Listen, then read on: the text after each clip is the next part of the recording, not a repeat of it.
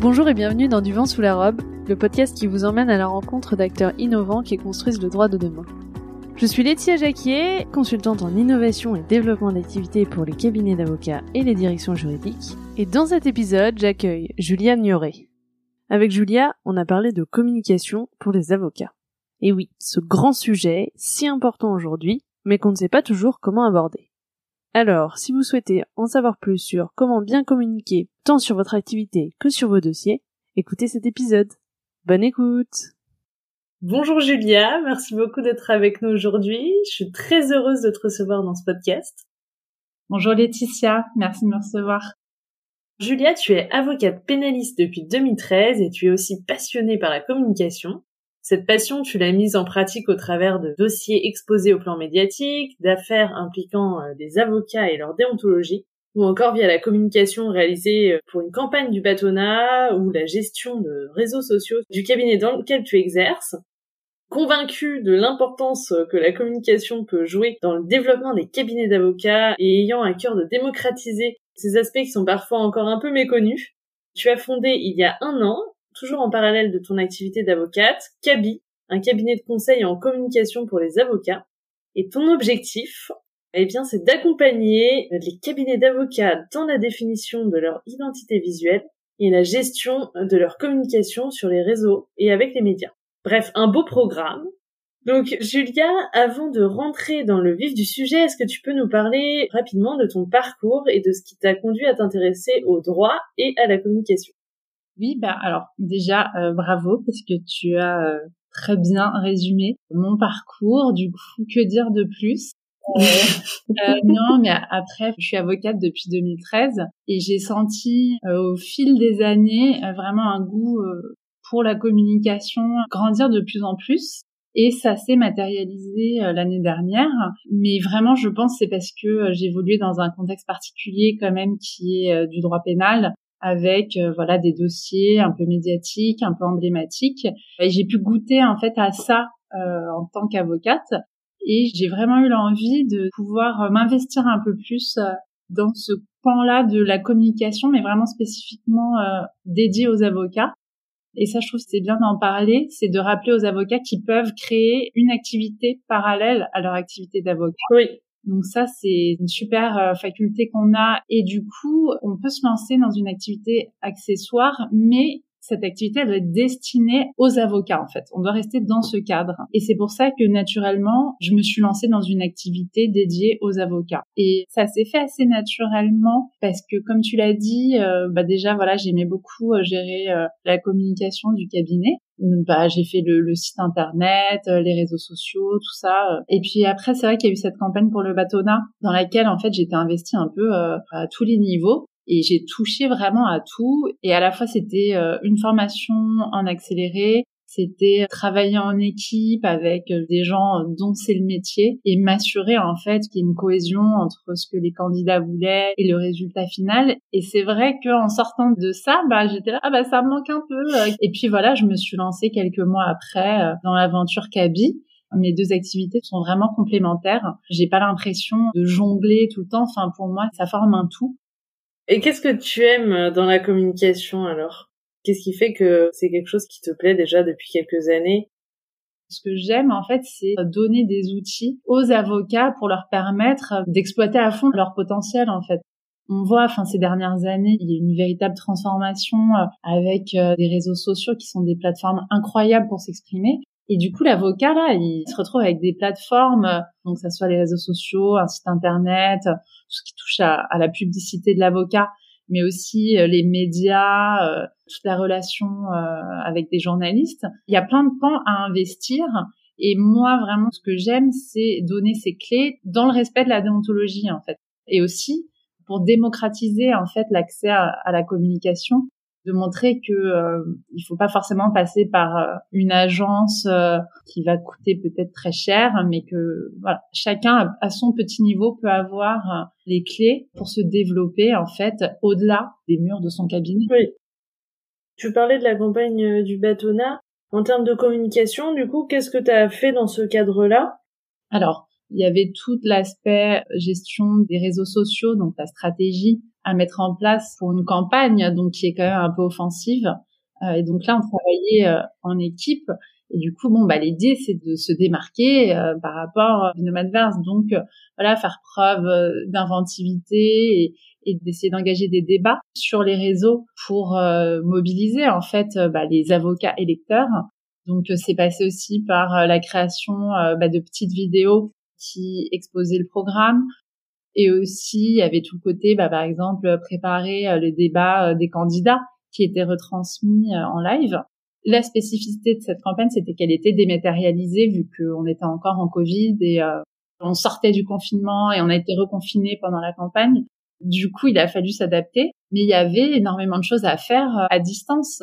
On a organisé des événements avec des magistrats qui étaient retransmis. Il y a eu beaucoup de tables rondes, donc euh, j'étais voilà un petit peu partout à tous les niveaux. J'aime beaucoup en fait euh, me dédier à euh, retransmettre en fait le message, là en l'occurrence des candidats, pour qu'il soit accessible par un plus grand nombre. C'était ça le but de cette campagne et je pense qu'on a quand même réussi à, à toucher pas mal de monde campagne qui s'est quand même soldée par un succès, non? Alors oui. Il faut le dire. Ça fait plaisir. Moi, j'imagine. Et euh, du coup, avant de parler de tout ce qui est lié à l'identité visuelle des avocats, la communication sur les, les réseaux sociaux et via les médias, l'un des éléments à prendre en considération euh, lorsqu'on crée par exemple son cabinet, c'est le nom du cabinet. C'est un élément qui entre forcément aussi dans la stratégie de communication, même si c'est en amont. Est-ce que tu aurais des conseils à donner pour bien choisir le nom de son cabinet? Ouais, alors c'est vrai que c'est une première étape. Dans une stratégie de développement, c'est peut-être plus malin de trouver un nom qui pourra refléter certaines valeurs du cabinet. Ça peut être assez intéressant pour se démarquer parce que c'est un marché très compétitif? Ça va dépendre de plein de choses aussi, par exemple de la taille euh, du barreau dans lequel euh, l'avocat est inscrit. Oui. Euh, c'est vrai qu'il y a des plus petits barreaux où exercer sous son nom de famille, ça pose pas de difficulté parce que déjà il y aura peut-être pas d'homonyme on va vite se démarquer selon la matière dans laquelle on exerce. Et du coup la clientèle euh, pourra se faire assez naturellement. Alors que par exemple dans des plus gros barreaux euh, comme à Paris où déjà il y a pas mal d'homonymes là il n'y a pas le choix. Dans ce cas-là il faut créer un nom de cabinet. Donc je pense que c'est du cas par cas. Et puis euh, je pense qu'il n'y a pas de bonne solution c'est rare que le nom du cabinet puisse euh, booster la clientèle. Euh, il, il suffit pas que de ça, quoi. Et alors, comment on construit sa stratégie de communication? Quels sont euh, les différents éléments à prendre en considération? Alors, la stratégie de communication, c'est vrai que ça, ça paraît assez vaste comme ça, un gros chantier, mais il faut y aller étape par étape. Il y a une stratégie globale en fait, dans le sens où le cabinet va définir son identité visuelle dans un premier temps, euh, va définir sa cible, quelle est euh, la clientèle qu'il souhaite toucher, ou alors quel type de professionnel souhaite-t-il toucher, ou des partenaires qui vont être pourvoyeurs de dossiers?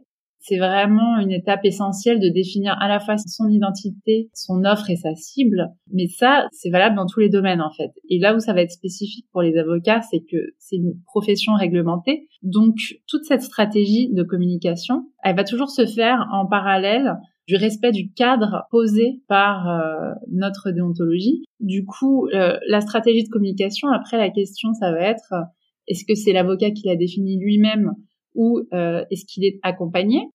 L'avocat, dans tous les cas, il a plusieurs outils à disposition, mais il faut que tout soit cohérent. C'est-à-dire que on doit retrouver les mêmes informations à la fois sur le site internet, sur les réseaux sociaux, c'est-à-dire la page du cabinet, et euh, sur ce que l'avocat va, va retransmettre s'il s'exprime dans les médias. Ouais, donc c'est important d'avoir euh, déterminé euh, déjà ton positionnement, ton offre, ta ou tes cibles, etc. Et puis savoir effectivement qu'est-ce que tu veux mettre en avant et que ta communication via les différents moyens et outils aille dans le même sens et reflète la même stratégie en gros, c'est une même stratégie qui est déployée via les différents canaux, les différents outils euh, de communication euh, et pas véhiculer des informations qui peuvent être un peu contradictoires en fonction des médias qu'on utilise. C'est ça, et surtout parce que là, l'idée, en fait, c'est de faire la publicité, la promotion de son cabinet. Mais quand même, l'idée de base, c'est de savoir pourquoi je veux en faire la publicité et qu'est-ce que j'ai à promouvoir, qu'est-ce que j'ai à offrir à mes clients. Et on reste dans ce schéma-là. Donc après, euh, voilà, là, on va pouvoir aborder euh, les différents canaux euh, que l'avocat peut utiliser. Mais je pense que le cœur du métier, ce n'est pas, dans tous les cas, la communication. Non, c'est un élément qui va venir en soutien euh, du développement de ton activité. Mais si ton activité elle est pas euh, bien structurée, etc. Enfin, la communication c'est juste une vitrine de ton activité. Exactement. Pour moi, c'est pas structurel en fait. C'est pas ça qui va toucher à la structure du cabinet, mais c'est ce qui va en assurer le rayonnement. Et alors justement, donc quelles sont un peu les différentes étapes euh, les éléments clés? Donc, tu as commencé à parler de l'identité visuelle. Est-ce que tu peux nous en dire un peu plus là-dessus? Ouais, alors quand on, développe un peu une stratégie de communication, euh, l'identité visuelle va recouper donc à la fois euh, le logo du cabinet, le site internet, les supports papier. Euh, donc ça, bon, voilà, c'est quelque chose d'assez traditionnel. Et je pense que de nos jours, bon, ce qui compte le plus, c'est quand même le site internet et les pages des réseaux sociaux, parce que c'est vrai, ce qu'il faut savoir, c'est que les clients, ils vont pas juste voir le site, ils vont également voir les réseaux sociaux donc il faut que le tout soit assez cohérent. Là encore, on peut faire le distinguo entre est-ce que l'avocat est accompagné par une agence, un graphiste, ou alors qu'il se débrouille tout seul, et notamment euh, les plus jeunes euh, qui sont assez débrouillards. Pour les plus dégourdis, il y a plein de solutions en fait euh, pour réaliser soi-même son identité visuelle, hein, parce que l'idée de base, bon, ça va être de partir d'un logo qui va inspirer la suite, une charte graphique, des couleurs. On peut faire une ébauche sur euh, Canva. Canva, c'est vraiment un outil qui est accessible à tout le monde. Mm. Une petite ébauche là-dessus. Et puis après, il va y avoir le pack euh, Photoshop, Illustrator, InDesign pour les plus débrouillards pour réaliser quelque chose, euh, un rendu professionnel en fait. Après, la question, c'est combien d'heures j'ai à consacrer à ça? Le professionnel, il est là pour vraiment assurer que tout ce qui va être utilisé est pertinent en fait. Ce qui compte pour euh, le client ou, le prospect, ça va être euh, essentiellement euh, justement d'avoir confiance en son avocat. Donc, ce qu'il faut laisser transparaître, ça va être de la confiance, du sérieux, de l'expérience. Et je pense que pour ça, on reste dans des identités visuelles assez raisonnables. Est-ce que tu as des conseils enfin, Quelles sont un peu les bonnes pratiques et les erreurs à éviter dans la conception d'un logo? Euh, l'idée, c'est d'être en accord avec euh, vraiment l'identité qu'on va proposer. Il faut que ça reflète euh, ce que le, cabinet est. Mais donc, ça peut être très simple. Enfin, dans les erreurs, je dirais, c'est peut-être être trop spécifique. Que ça soit dans le nom ou dans le logo, mieux vaut faire des choses assez acceptables visuellement par le plus grand nombre pour ne pas justement s'enfermer dans une case. Il y a des cabinets de niche qui ont besoin de faire preuve de beaucoup d'audace.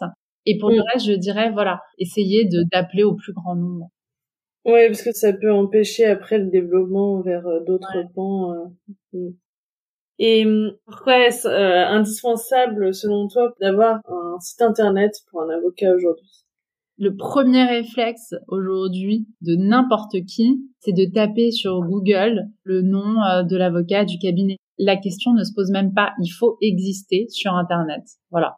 Surtout dans un marché aussi compétitif.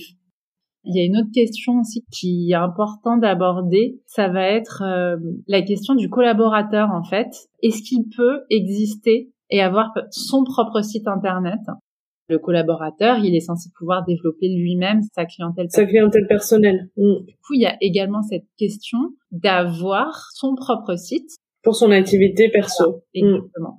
Et ça, c'est vrai qu'il y a énormément euh, de frilosité de la part des collaborateurs euh, parce que je pense que il y en a beaucoup déjà qui pensent pas que c'est possible d'avoir un site euh, distinct de celui du cabinet.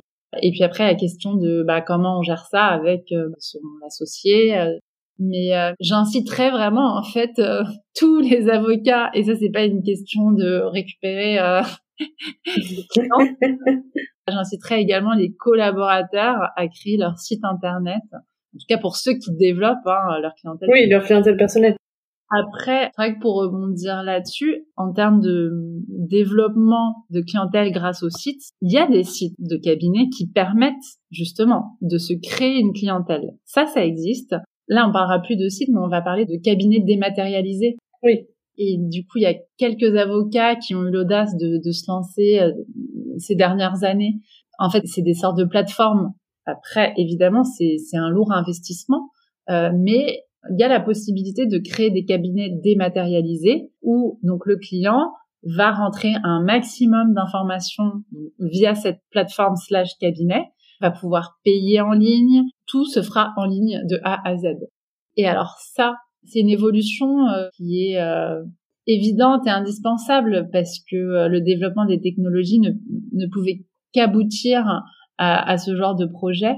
Et d'un autre côté, on voit que certains de ces cabinets sont également en, violation des règles déontologiques parce que euh, il y a par exemple la question de la convention d'honoraires. À quel moment, bah du coup, on l'a fait signer dans le cadre de cette procédure euh, qui est euh, totalement en ligne? Il y a plein de, questions comme ça au niveau de la déontologie. Donc, je pense que il y a tout un chantier aussi à, à ce niveau-là. Et je pense aussi que la déontologie peut évoluer aussi en fonction de ça. Euh, oui, oui, c'est clair. Euh, donc moi, ma recommandation, en fait, ça serait de tenter vraiment de d'y aller, quoi, d'avoir de l'audace, tout en assurant ses arrières, en consultant l'ordre en amont, euh, etc. Mais, mais tant qu'il n'y a pas euh, de limite vraiment très posée, il faut tenter. Et hum, comment, du coup, justement, construire un site qui soit attractif pour bah, ses clients, prospects? Quels sont euh, les éléments euh, vraiment primordiaux euh, qu'il faut avoir en tête? Ben, Je pense que l'idée quand même, c'est de refléter ce qu'est le, le, cabinet tout simplement. quoi. Alors, peut-être ça sera pas très attractif, mais il y a des prérequis, c'est que l'avocat, il est contraint en fait. Il doit préciser l'appartenance à son barreau, sa structure. Euh, il doit pas revendiquer plus de trois compétences. Et je pense que il y a aucun cabinet. enfin. Non, mais justement, ça, en fait, je pense, enfin, je sais pas s'il y a des cabinets qui le font, qui le respectent, quoi, parce que sur le, sur les sites de la plupart des cabinets d'avocats, il y a plus que trois compétences. Mais oui, et c'est pour ça que je dis, faut aussi tenter, c'est qu'on voit bien que, bah voilà, euh, quand on a une cinq compétences au lieu de trois, euh, il n'y a pas mort d'homme, quoi. Euh, Ça passe. C'est bien de s'inspirer de sites euh, de confrères. Après, l'idée, c'est pas de copier, mais c'est vrai que voilà, moi plein de fois ça m'est arrivé, je ah waouh, ce site il, ouais, il est trop beau quoi. Et bah, alors une petite astuce, c'est d'aller voir euh, bah, qui a conçu le site. Donc euh, on va dans les mentions légales euh, du site et puis souvent il y aura l'identité du graphiste ou de, de l'agence qui a conçu le site. Et donc il faut voilà, faut un peu flâner sur les sites d'avocats et permettre bah justement d'avoir euh, le plus d'informations possible à transmettre à la personne qui va concevoir le site pour que aussi que ça, ça, ça nous corresponde quoi euh, que ça soit pas parce que laisser carte blanche à quelqu'un euh, c'est prendre le risque d'avoir quelque chose euh, soit de très très bateau soit qui qui correspond pas euh, oui. à l'identité et dans les sites d'avocats que tu as pu euh, voir, qu'est-ce que tu trouves bien justement? Enfin, quels sont les éléments que tu trouves euh, intéressants? Encore une fois, c'est du cas par cas en fonction du cabinet et tout, comme, comme on vient de, l'expliquer. Mais est-ce qu'il y a des éléments, que ce soit des outils que tu mets à disposition de tes clients ou euh, un design particulier ou une, une, ergonomie, une façon de présenter le contenu que tu trouves intéressante et qui pourrait être un peu des petits conseils ou des bonnes pratiques à suivre pour nos auditeurs? Maintenant, les développeurs euh, font très attention euh, au parcours utilisateur et au fait que le site soit vraiment euh, facile d'utilisation, optimisé en fait par rapport au client et non pas simplement pour pour faire plaisir à l'avocat pour que l'avocat soit content d'avoir un joli site. Et ce qui va être pratique pour le client, ça va être des petits outils bah, par exemple de prise de rendez-vous en ligne L'idée, c'est que le client, en fait, ait des outils à disposition directement sur le site qui va lui faciliter la vie et notamment la prise de contact avec l'avocat parce que parfois, ça, ça peut être un peu une, barrière. Après, il y a un truc qui est pas mal aussi, c'est le pouvoir payer ses honoraires en ligne. Pareil, en fait, c'est tout ce qui va toucher à la dématérialisation et qui va faciliter la vie du client. Donc, moi, je dirais, sur un site, si vous pouvez limiter la partie euh, biographie de l'avocat, parce que voilà, c'est pas ma vie, mon œuvre. Voilà, même si euh, on y est très attaché, hein, euh, et, normal, on fait des longues études, tout ça. Bon, bref, on aime bien euh, pouvoir montrer ce qu'on a fait quand même, tout ça pour pas qu'on n'ait pas fait tout ça pour rien. Mais en pratique, le, le client, ça l'intéresse pas trop, donc l'avocat euh, doit, doit, faire preuve un peu d'inventivité pour mettre en valeur euh, son expérience, mm. son expertise, sans violer euh, la déontologie. Mais là encore, euh, voilà, faut faire preuve d'un petit peu d'audace. Pourquoi pas faire des petites vidéos présenter justement pour pas qu'il y ait un CV un peu long de trois pages, bah, faire une petite vidéo de présentation en une minute vingt de qui est l'avocat, qu'est-ce qu'il fait dans son cabinet et et je trouve c'est pas mal, voilà, d'avoir un premier contact comme ça visuel euh, qui peut rassurer. C'est vrai que ça, je le vois de plus en plus sur certains sites de cabinets d'avocats, et je trouve que c'est pas mal parce que, bah, effectivement, ça casse un peu le côté un peu scolaire entre guillemets de la présentation classique, et en plus, ça permet aussi de voir son avocat autrement qu'en photo, d'entendre sa voix, de voir comment il s'exprime. Je pense que ça casse aussi un peu ce côté euh, l'avocat qui peut faire un peu peur et ça rajoute un peu de proximité je trouve dans la relation qui est pas encore née puisque souvent c'est des simples prospects qui se baladent sur le site mais euh, je trouve que c'est pas mal et puis ça permet aussi de présenter son activité un petit peu différemment par rapport à ce qui peut être fait euh, par ailleurs Ouais, c'est bien, je pense, de briser un peu la glace parce que euh, il y a des situations pas faciles où contacter un avocat c'est un peu lourd quand même. Donc, si on peut créer un peu plus de contacts on va dire, qui est le, le prospect, il est le déclic de se dire ah bah là ce cabinet ça me parle, bah pourquoi pas. Oui oui c'est clair. Et donc, euh, on a parlé des outils de paiement en ligne, de prise de rendez-vous en ligne. Euh, il y a certains sites internet qui ont aussi des espaces euh, clients. Alors là, du coup, c'est pour les clients et pas pour les prospects. Il y en a qui ont aussi parfois tu des petites chatbots. Alors bon, c'est pas non plus des, des chatbots forcément très poussés, hein, mais qui peuvent répondre à des petites questions d'information ce que je trouve qui est intéressant aussi, c'est hum, t'as des sites qui mettent à disposition de leurs euh, clients, prospects, enfin visiteurs en tout cas, pas mal d'informations euh, juridiques, enfin tu vois des, réponses un peu à des questions, sorte de FAQ qui peuvent prendre différentes formes, destinées à justement euh, bah, donner un, un premier niveau d'information et ça, euh, je trouve ça intéressant parce que ça permet euh, déjà de montrer qu'on comprend quelles peuvent être les problématiques qui peuvent être rencontrées par ses potentiels euh, clients, en tout cas par sa cible de clientèle. Et puis on apporte déjà un petit peu de contenu à ses clients et ça peut aussi jouer dans tout le processus de conversion client. Alors c'est pas forcément le cas, hein. il y en a qui vont juste prendre l'information et puis voilà. Qu'est-ce que t'en penses toi? Je pense que c'est vraiment un point important parce que, euh, comme tu le dis, c'est de la matière à nourrir la réflexion du client qui va se dire ah bah ok j'ai pas mal d'éléments mais je vais passer euh, voilà à l'étape supérieure et, contacter ce cabinet. Euh, donc via la rédaction d'articles, de petites notes thématiques. Et à la fois ça permet d'être bien référencé. Oui via des mots-clés, on va dire, pour résumer, qui vont faire ressortir euh, le site euh, dans les premières pages de résultats, donc un référencement naturel. Je pense que pour le coup, euh, c'est ça qui va donner vie au site, en fait. Parce que sinon, on aura une carte de visite très stérile. Oui, c'est assez statique. Mm. Ouais. Et donc, oui, ça permet de, de, faire vivre son site et dans une stratégie aussi, en même temps, de faire vivre ses réseaux sociaux, d'avoir à partager certaines choses, pouvoir peut-être lancer des débats euh, par rapport à des articles euh, que l'avocat a pu rédiger. Donc, euh, plus il y a de, de contenu pertinent, mieux c'est. Hein. C'est sûr que ça nourrit finalement, et comme tu dis, on peut aussi le réutiliser ensuite, faire des ponts partager sur les réseaux. Enfin, en fait, il y a plein de façons de réexploiter ce contenu, même si bien sûr le fait de le créer prend du temps. Est-ce qu'il y a d'autres conseils que tu aimerais donner par rapport au site? Sinon, est-ce qu'il y a des erreurs qu'il faut absolument pas faire? Vraiment euh, faire un site euh, qui nous ressemble et qu'on se sent en, en capacité d'assumer. Et en lien avec ça, du coup, bah, les erreurs à ne pas commettre, c'est d'avoir un site euh, qui ne respecte pas la déontologie et pour le coup qui devrait être modifié et donc engendrer un surcoût, ou avoir un site qui est beaucoup trop compliqué à gérer et de se laisser dépasser. Et alors sur les obligations euh, déontologiques à respecter, donc euh, tu en as cité quelques-unes déjà, notamment celle euh, de pas revendiquer plus de trois compétences, même si on l'a dit, euh, il y en a peu qui, enfin elle est assez peu respectée, je pense. Est-ce qu'il y a d'autres éléments qu'il est important d'avoir en tête? Le premier réflexe, c'est il faut consulter le RIN. C'est bête et méchant, hein pour le site internet et tout ce qui va toucher à la communication, c'est l'article 10 du, règlement intérieur national où tout est dit en fait.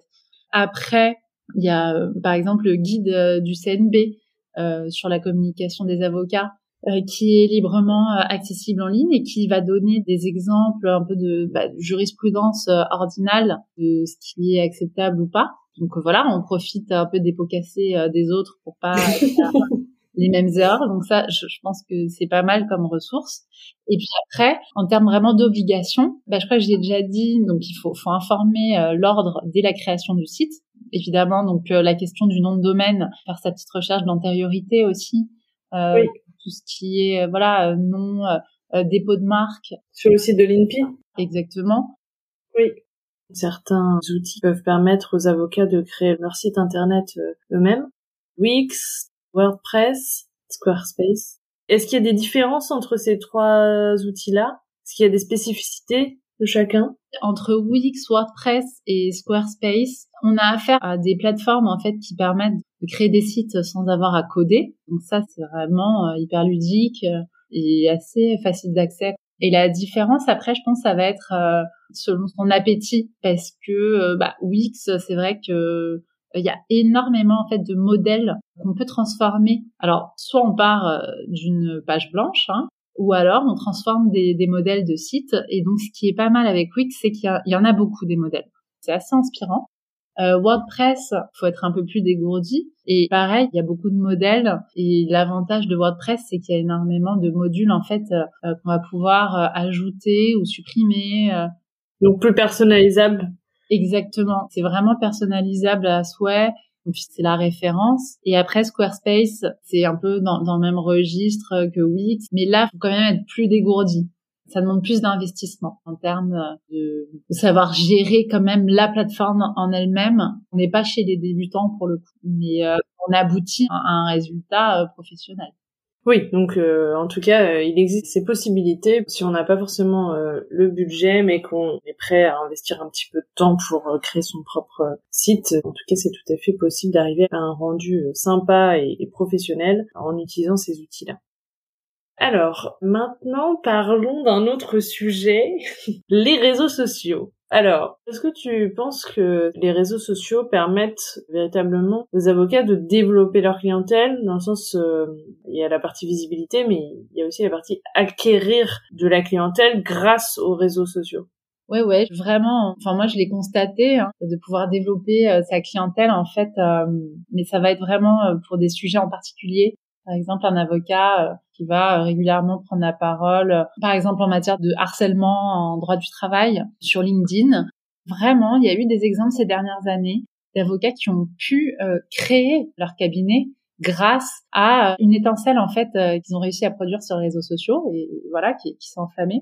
Et ce qu'on voit également, au-delà des avocats qui vont pouvoir euh, récolter de la clientèle euh, via les réseaux, ça va être aussi, par exemple, faire appel à ses partenaires ou s'exprimer sur des sujets qui vont intéresser en fait des professions euh, complémentaires qui sont susceptibles d'être pourvoyeurs de dossiers. Donc je sais pas, enfin par exemple, essayer d'attirer un peu euh, les experts comptables, des juristes d'entreprise. Il y a plein de professions complémentaires qui peuvent être source de développement, qu'il est utile d'aller un peu chercher sur les réseaux et qui peuvent euh, déboucher sur euh, soit des, prises de contact, des partenariats. Je pense qu'il y, a beaucoup de choses à faire, mais donc du coup la question c'est de définir sa cible en fait. Ou alors est-ce que je veux m'adresser à d'autres confrères pour pouvoir me constituer un réseau de confrères dans telle matière qui sont également source d'apport d'affaires, par exemple. C'est ce que j'allais te demander justement parce que en fonction effectivement de ta ou tes cibles, tu vas pas avoir la même façon de communiquer et de t'adresser à eux. Donc, est-ce qu'il faut avoir un nombre maximal de cibles? Est-ce que euh, il faut diversifier les communications, enfin les posts, etc. sur les réseaux pour pouvoir t'adresser à différentes cibles? Est-ce qu'il vaut mieux en cibler une ou deux, mais pas tellement plus? Enfin, tu vois, comment tu définis ça? L'idée, c'est que l'avocat euh, développe, euh, en tout cas lorsque c'est lui qui gère euh, la communication du cabinet, qui développe sur un réseau sur lequel il est à l'aise déjà, parce que on peut être à l'aise sur Facebook et pas du tout sur Twitter. On peut être à l'aise sur LinkedIn et pas sur Instagram, voilà. Donc l'idée, c'est quand même déjà de trouver son réseau un peu de prédilection qui va être adapté à ses communications et à sa cible. Donc sur Facebook, alors euh, voilà, il faut faire une page du cabinet. Et ce qui est pas mal sur Facebook et qui est un peu aussi euh, polémique, ça va être les groupes euh, d'entraide. oui. On peut poser des questions sur certains dossiers. Ça peut être une source de développement par le biais un peu de petites annonces, enfin ou de ah bah je cherche un postulant ou alors ah je, je suis à disposition si vous avez besoin de, voilà d'un postulant dans telle ville donc, il y a moyen de, développer comme ça, euh, mais c'est un peu de la cuisine, ça. Tu parlais des groupes d'entraide euh, entre avocats, mais tu as aussi des groupes qui sont créés sur des thématiques en particulier, dans lesquels les avocats peuvent euh, participer et apporter un éclairage ou du contenu enfin tu vois qui sont plutôt créés par euh, je sais pas des particuliers ou il peut y avoir des participants euh, qui font partie d'une entreprise et qui peuvent aussi être euh, un moyen d'établir un premier contact un peu sur le modèle des forums. Enfin les groupes sur les réseaux c'est ça reprend un peu le même principe même s'il n'y a pas toujours de modérateur et ça ça peut aussi être un vecteur de développement non? Oui ça peut être un vecteur de développement. En fait c'est simple, il faut tester. Et si l'avocat voit que ça marche, qu'il a eu un ou deux dossiers euh, via ce canal, c'est une bonne idée d'investir un peu de temps là-dedans. Par contre, si ça se transforme jamais, là, faut mettre un stop et passer à autre chose. Et c'est ça qui est bien aussi avec les réseaux, c'est que il faut tester certaines choses, certains formats. Et quand on voit que ça prend pas, faut pas s'acharner. Donc euh, plutôt tester, voir euh, ce qui fonctionne, ce qui fonctionne pas, et puis adapter en fonction. C'est intéressant, je trouve, ce que tu dis sur euh, la définition de ta cible sur les réseaux, parce que c'est vrai que je pense que le, le premier réflexe d'un certain nombre d'avocats qui communiquent sur les réseaux, ça va être de créer du contenu qui sera à destination de prospects, et pas forcément d'apporteurs d'affaires, comme tu en as parlé euh, tout à l'heure, que ce soit d'autres confrères ou d'autres professionnels, mais qui peuvent être pourvoyeurs de dossiers. Et du coup, je trouve que c'est intéressant aussi d'avoir ce point de vue-là. Est-ce que tu penses que faut faire un petit peu des deux, faire de la communication qui est plus adressée à des clients directs, on va dire, et d'autres euh, plus vers des partenaires euh, ou d'autres, euh, enfin un peu un réseau de, professionnels, que ce soit d'autres confrères ou d'autres pros. S'il faut diversifier un petit peu ça, qu'est-ce que tu conseillerais? Bah là pour le coup encore, je dirais qu'il faut tester. Ce qui est toujours un peu délicat avec s'adresser directement à des prospects, à, viser un certain type de, clientèle, c'est qu'il faut rester subtil dans sa communication. L'idée, c'est pas de faire du racolage sur les réseaux. Non, mais ça peut être d'apporter du contenu qui est susceptible d'intéresser. Euh, bien sûr, mais euh, il faut pas que ce contenu assomme. Oui. C'est-à-dire que il y a ceux qui communiquent pas, et il y a ceux qui communiquent trop. Oui. Trop de contenu peut aboutir à quelque chose d'assez indigeste et du coup, bah, on va se dire, ah oui, du coup, euh, je me désabonne, quoi. Ou à la limite, bon, euh, diversifier, quoi. Ne pas toujours faire euh, le même format. Et puis voir ce qui marche, tout simplement. Mais je pense que, en tout cas, quand on est dans une phase de test, il faut se faire un calendrier. Je pense que c'est important pour les réseaux. Voilà, un calendrier de publication et s'y tenir et voir euh, est-ce que ça marche, est-ce qu'il y a de l'interaction, est-ce que j'arrive à lancer des débats, faire des contacts. Mais disons que faut quand même rester euh, dans la modération. Et justement sur le calendrier de publication, est-ce que euh, tu recommandes une certaine fréquence de diffusion? Là, ça va vraiment dépendre du réseau utilisé parce que sur Twitter, c'est vraiment un format très spécifique de l'instantané et on va dire que voilà une information a une durée de vie de 24 heures euh, maximum. Donc euh, si on veut euh, communiquer dans l'urgence quelque chose de pertinent et qui va susciter un débat, ça peut être approprié de le faire sur Twitter et à ce moment-là, ça sera bah le timing c'est quand on a quelque chose à dire. Oui, on peut publier pas mal de tweets mais parce que aussi c'est des formats plus courts. En général, c'est quelques lignes là où euh, un post sur LinkedIn sera en général plus long. Ouais, ça peut être des posts très courts et assez impactants qui peuvent donner en fait une visibilité très très très rapide. Et c'est à double tranchant. Après, sur LinkedIn, par exemple, la durée de vie d'un poste est, beaucoup plus longue. Donc, euh, voilà, on peut avoir une, une stratégie. Enfin, l'idée, c'est d'avoir un maximum d'engagement euh, rapidement, tout en sachant que la visibilité va durer sur plusieurs jours. Donc, euh, c'est vraiment une autre stratégie qui, je pense, est quand même plus adaptée pour la majorité des avocats.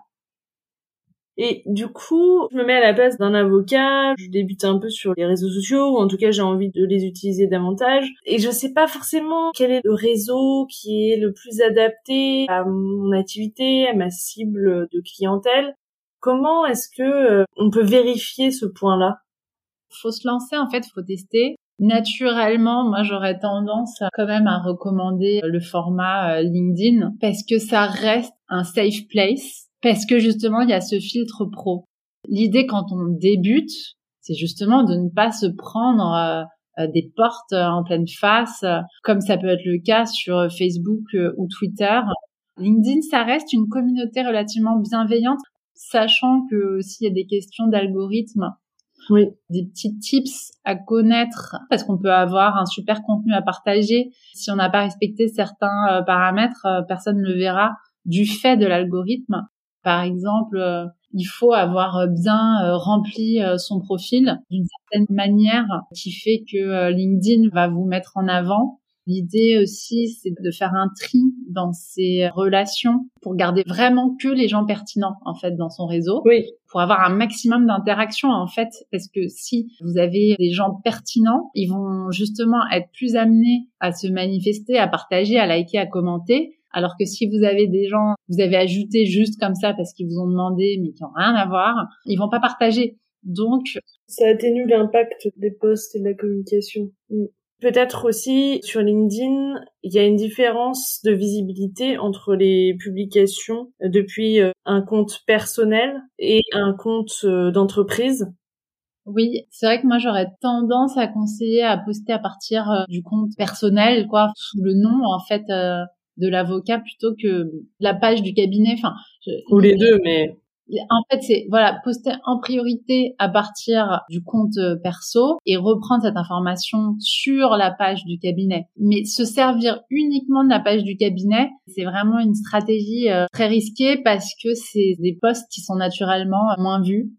Et il y a aussi euh, peut-être un point important, c'est euh, que au niveau de l'algorithme, c'est beaucoup mieux de commenter ou d'avoir des commentaires sous son post plutôt que de partager ou de demander de partager un post. Euh. Ouais, LinkedIn, euh, c'est basé essentiellement sur l'interaction, sur le post d'origine.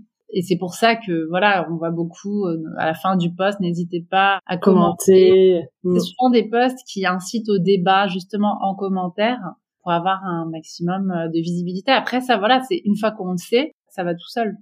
Oui, oui, c'est ça. Mais c'est des petites choses euh, quand on ne sait pas forcément, euh, ben on s'en rend pas forcément compte tout de suite. En tout cas, c'est des choses qui peuvent faire gagner un petit peu de temps dans justement cet apprentissage, cet algorithme qui change tous les quatre matins aussi accessoirement, mais non, qui en tout cas est mis à jour assez régulièrement. Et alors sur la partie euh, communication, donc sur les, les, réseaux, sur la partie plutôt euh, contenu, puisqu'on a parlé de la cible, des réseaux utilisés, des bonnes pratiques et tout. Quel type de contenu il peut être intéressant de partager pour un avocat sur les réseaux? Parce que parfois il y a des avocats qui ont envie de communiquer, mais ils savent pas forcément sur quoi. Enfin, qu'est-ce qui peut être pertinent Qu'est-ce que tu as comme conseil là-dessus? C'est pas évident parce que ça revient à pareil à de nouveau définir euh, sa cible. Oui. pour pouvoir être le plus pertinent possible. Donc selon aussi, euh, bah voilà, selon de qui est composé son réseau. L'idée, c'est d'adapter en fait ces publications-là. Donc, c'est un exercice euh, pas évident de nourrir l'intérêt de sa communauté. Il faut faire preuve vraiment d'assiduité. Après, enfin, c'est vrai que partager euh, la dernière réforme en telle matière, bon, en soi, ça n'apporte rien. Donc, c'est comment apporter quelque chose en fait à son réseau et pas simplement de l'information. Est-ce que, par exemple, ça te semble pertinent euh, de partager euh, certaines actualités du cabinet? Bah, Il y en a pas mal qui partagent, par exemple, des articles euh, ou des éléments plus de la vie du cabinet. Ce genre de communication-là te semble pertinente? Moi, j'aime bien justement que le cabinet il puisse vivre sur les réseaux parce que clairement, c'est pas sur le site internet que le cabinet il va vivre. Et donc tout ce qui va toucher à la vie du cabinet, je pense c'est intéressant de le partager parce que euh, voilà l'arrivée euh, d'un nouveau collaborateur ou collaboratrice, des stagiaires euh, sympas qui ont pris telle initiative, partager des articles évidemment.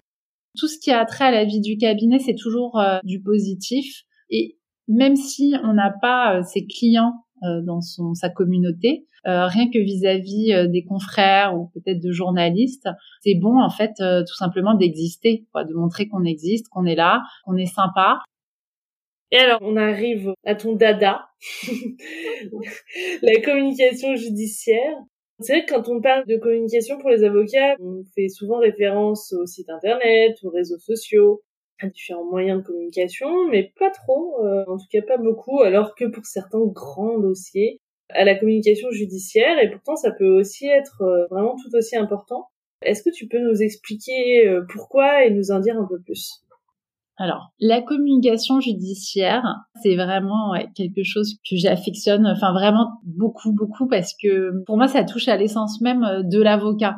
En fait, ça va être le cœur du métier qui est médiatisé, en fait. Et du coup, c'est important d'avoir les outils pour justement gérer cette communication au travers des médias qui là du coup ne relèvent plus de la propre maîtrise de l'avocat comme sur les réseaux sociaux, mais c'est des informations qui vont être relayées par euh, la presse, euh, à la télé, enfin le journal télévisé, euh, la presse spécialisée. donc il y a un vrai enjeu. L'enjeu va porter sur le dossier lui-même. C'est important de savoir communiquer sur son dossier sans avoir à se retrouver devant son bâtonnier, en fait. C'est un peu ça l'idée de la communication judiciaire pour la partie qui concerne l'avocat. Est-ce qu'il y a des domaines du droit, enfin des domaines d'exercice ou des types de dossiers ou d'affaires qui se prêtent plus à la communication judiciaire ou est-ce que n'importe quel type d'affaires ou de domaine du droit peut s'y prêter? Alors, la communication judiciaire, à mon sens, elle peut toucher à tous les domaines euh, du droit, mais en pratique, ce qui va intéresser les médias, ça va être certains domaines et certains types de contentieux. Donc évidemment, euh, en droit pénal, euh, c'est au quotidien. Hein, je veux dire, on, ne peut pas ouvrir un journal sans avoir une section faits divers. Pareil à la télé. Enfin, on en a vraiment sur tous les types de médias. Après, ça peut également toucher à des matières comme euh, le droit de la famille, le droit patrimonial de la famille, donc euh, un divorce très sensible, des questions euh, relatives à tout ce qui va toucher au, placement des enfants, des aspects en fait de la société qui vont toucher le plus grand nombre et qui vont être relayés par les médias peuvent vraiment concerner directement les avocats dans ces matières. Après, on, peut être amené à communiquer euh, dans le cadre d'affaires qui vont toucher au droit de l'environnement, oui. qui sont vraiment des questions euh, très présentes dans l'actualité et, des grands débats de société. Donc voilà, enfin, ça va toucher un peu à, ces matières euh, au quotidien de manière récurrente. il y a une surreprésentation évidemment du droit pénal, mais en pratique, ça peut toucher un peu à toutes les matières. Hein. Et comment est-ce qu'on peut communiquer sur une affaire en cours? C'est-à-dire, euh, quelles sont les limites? Enfin, Est-ce qu'on peut communiquer? Comment euh? Alors, déjà, l'idée principale, lorsqu'on communique en tant qu'avocat sur son dossier, ça va être d'élaborer des messages qui sont destinés à informer l'opinion publique, on va dire, ou, ou les journalistes de manière plus précise, et en osmose avec la stratégie de défense. L'idée, c'est pas juste de communiquer pour communiquer, c'est communiquer sur son dossier dans le cadre d'une stratégie délimitée. Donc, évidemment, il y a des limites euh, au plan euh, déontologique. La première d'entre elles, en communiquant, on viole naturellement le secret. Donc ça, c'est une vraie question. Est-ce que déjà je peux parler, tout simplement? Est-ce que je peux m'adresser aux médias sans violer le secret? Il faut partir du principe qu'on ne peut pas s'exprimer. C'est vraiment le principe, c'est que l'avocat est tenu au secret professionnel. Et sous certaines conditions, l'avocat donc va pouvoir s'exprimer tout en respectant sa déontologie. Donc on peut citer l'article euh, par exemple 2 euh, bis du règlement intérieur national. Donc ça ça va être en matière pénale. Donc l'avocat respecte le secret, je la fais court, je raccourcis, sauf pour l'exercice des droits de la défense. Alors là, j'ai réduit, hein, faut aller lire tout l'article. Donc il y a cette exception. Toute la question, c'est qu'est-ce que je mets dans les droits de la défense? Et c'est pour ça que on voit énormément d'avocats s'exprimer sur euh, leur dossier en, en matière pénale. C'est que c'est tellement vaste qu'en pratique, on peut dire beaucoup de choses. Alors l'idée, pour se restreindre et justement pas violer le secret délibérément, c'est qu'il faut se tenir à une certaine rigueur. Donc, c'est-à-dire, je m'exprime pour rétablir la présomption d'innocence. Par exemple, les journalistes traitent l'affaire de manière vraiment disproportionnée, que mon client est accablé, euh, que la présomption d'innocence est bafouée. Et bien là, je vais pouvoir m'exprimer en révélant des éléments objectifs. Alors, disons qu'une astuce, enfin, pour ne, pas se planter, c'est, on peut euh, s'appuyer sur des éléments, par exemple, que le procureur aura lui-même révélés parce que le procureur a la faculté euh, de s'exprimer également dans les médias. Donc l'idée, c'est de reprendre des éléments qui sont déjà euh, dans le domaine public et pouvoir euh, rebondir dessus en rétablissant un équilibre. Il y a une chose qui est très importante aussi, donc au-delà du respect du secret professionnel, ça va être de toujours être en osmose avec la stratégie de défense déployée pour le client et donc être en osmose avec son client. Parce que l'avocat, en fait, il n'est pas là pour se mettre en avant quand il prend la parole, il est là pour défendre son client dans les médias. Et c'est vrai que bah, ça suppose euh, à la fois de savoir résister à son client, et il y a aussi la question en parallèle, hein, c'est est-ce que le client est accompagné de communicants en parallèle de son avocat? Donc ça, en général, on voit ça au début. Hein. Et là, évidemment, il y a une stratégie euh, à élaborer en osmose, c'est-à-dire que le client ne peut pas faire ce qu'il veut de son côté avec ses communicants et laisser l'avocat de côté et l'avocat qui voit euh, dans la presse, euh, par exemple, le client faire une interview en déballant tout euh, sur le dossier, bon, il y a la question de comment je gère ma relation client dans ce cadre hyper étouffant d'une tempête médiatique, par exemple. Et puis, il faut savoir être à la fois très réactif et en même temps savoir vraiment maîtriser le message et pas planter son client, en fait. Et alors, est-ce que tu as des conseils à donner sur euh, comment euh, gérer les relations presse, comment se positionner face à un journaliste euh, Est-ce qu'il y a des bonnes pratiques, des erreurs au contraire à éviter à tout prix? En fait, c'est important de savoir que ça prend du temps, la communication judiciaire que ça suppose en fait de, de pouvoir un peu se déporter du dossier pur et dur pour s'attarder un peu sur le message qui va être diffusé en fait sur le dossier à proprement parler et donc ça, à mon sens, vraiment, ça ne s'improvise pas. Donc si je devais conseiller à un avocat qui va prendre la parole euh, sur son dossier, enfin pour moi le conseil euh, numéro un, ça serait de préparer chacune de ses interventions et de ne pas laisser la place à l'improvisation. Donc ça c'est vraiment très important. Comme ça, ça permet de, je pense, ne pas se laisser déborder par, euh, par exemple, lors d'une conférence de presse. Il va y avoir plein de questions posées euh, très rapidement. Euh, c'est facile de se laisser déborder, de vouloir répondre à toutes les questions. Et justement, en ayant préparé une réponse et avoir délimité les éléments qu'on souhaite apporter pour pas violer le secret, c'est pas grave de pas répondre aux journalistes, en fait. Ce qui compte, c'est le message que nous, on a à transmettre. Voilà. Après, ce qu'il faut savoir, c'est que lorsqu'une affaire euh, devient euh, très rapidement médiatique, les journalistes, euh, c'est leur métier, hein, ils vont récupérer très rapidement votre téléphone portable ou enfin voilà la ligne du cabinet, votre mail. donc ça va être beaucoup d'appels, ça va être des mails, ça va être des textos, et, ça perturbe le fonctionnement du cabinet. Donc il faut se faire, je pense, un, un petit carnet d'adresses déjà quand un journaliste vous contacte, euh, je pense que c'est bien d'immédiatement enregistrer son numéro avec son nom et son média, déjà pour savoir euh, bah, qui appelle. Parfois, bah, faire le choix de la sobriété par un communiqué et de dire bah voilà, vous avez mon communiqué, vous aurez rien de plus, et ça permet de faire redescendre euh, l'attention en fait. Et puis l'idée, voilà, c'est peut-être de nouer aussi des relations avec certains journalistes après, pour les avocats qui sont vraiment soucieux de pouvoir euh, gérer euh, cette pression médiatique, ils peuvent euh, aussi se former au media training. Je pense que c'est intéressant de se former peut-être aux techniques un peu d'interview et de conférences de presse. voilà, d'avoir quand même les bases, les outils vraiment de base pour pouvoir faire face à un journaliste donc pouvoir euh, allier à la fois déontologie, relations médias et relations clients, pour moi c'est le trio gagnant en fait de la communication judiciaire et, pour ça, euh, bah, ça, peut être pas mal euh, de se former. On touche à la fin de l'interview. Quel conseil tu voudrais donner à un avocat qui souhaiterait améliorer, renforcer sa communication ou même s'initier à la communication? Je pense qu'il faut se lancer tout simplement, ne pas avoir peur plutôt que euh, de rester euh, dans l'ombre, voilà, bah quitte à faire quelques erreurs. Je pense que c'est intéressant de se mettre un peu en lumière pour tout avocat en tout cas qui souhaite sortir de l'ombre de son cabinet. Eh ben merci beaucoup Julia. C'était un plaisir de te recevoir dans le podcast et puis à très bientôt. Merci beaucoup Laetitia, c'était euh, un plaisir partagé. à bientôt. Voilà, c'est terminé pour aujourd'hui. J'espère que l'épisode vous a plu. N'hésitez pas à me faire des retours sur cet épisode, me dire si ça vous a aidé, si vous trouvez que c'est intéressant, si le format vous plaît. Si le podcast vous plaît, n'hésitez pas à me mettre une très bonne note, de préférence 5 étoiles sur iTunes, ça m'aidera beaucoup, et à parler du podcast autour de vous.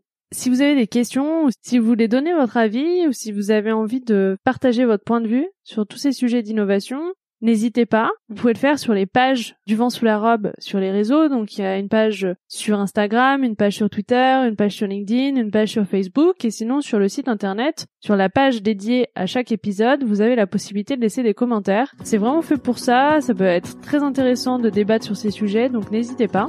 Et sinon, je vous donne rendez-vous dans 15 jours pour le prochain épisode. À bientôt!